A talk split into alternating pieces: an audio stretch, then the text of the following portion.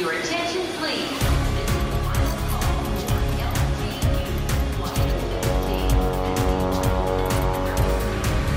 A hora dos portugueses.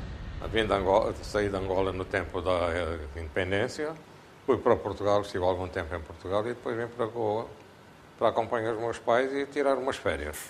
E pronto, fiquei por aqui depois dos três meses, estavam quase que mais de 47 anos.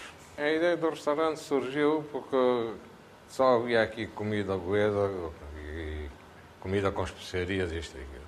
E em conversa com os amigos e não sei quantos daqueles tempos, disseram, é pá, tu sabes aí cozinhar a comida portuguesa, porque é que não, não faz, abres um restaurante? Sempre vamos à tua casa, há sempre comida portuguesa na mesa, e isto e aquilo.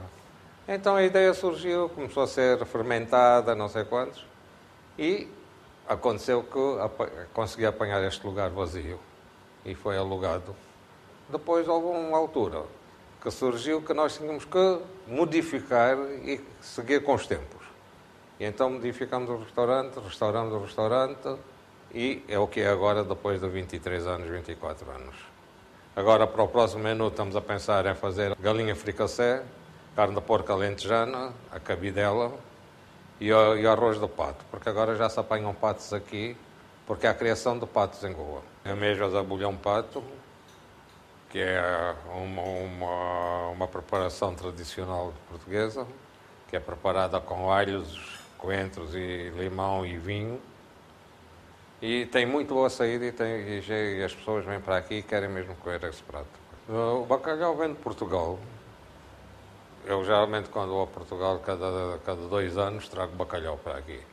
Eu mantenho, a coisa a qualquer custo, mantenho o bacalhau aqui em pequenas quantidades.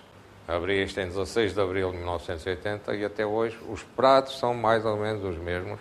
A maioria, pode-se dizer, 90% dos pratos que estão aqui são pratos que se faziam naquela altura. Eu tenho uma clientela mixta, mista. Tem, tem os goeses que vêm provar a comida portuguesa, gostam também porque a comida goesa também está a desaparecer, não só nos restaurantes, mas em casa também, com os novos hábitos das novas comidas que estão a aparecer. E nós mantemos a, a, a comida goesa tradicional. Bem, o ferrador veio, do, do, do, veio da Angola, de Malange, no- nos meus tempos de estudante.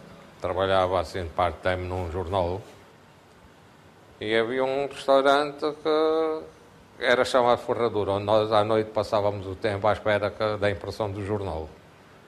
E então, como foram os últimos tempos em Angola que eu passei, em Malens que eu passei ali, e foi, então veio-me à cabeça dar o nome de Ferrador ao restaurante. O, o Bolsan Rival entrou neste restaurante só por uma, por uma questão.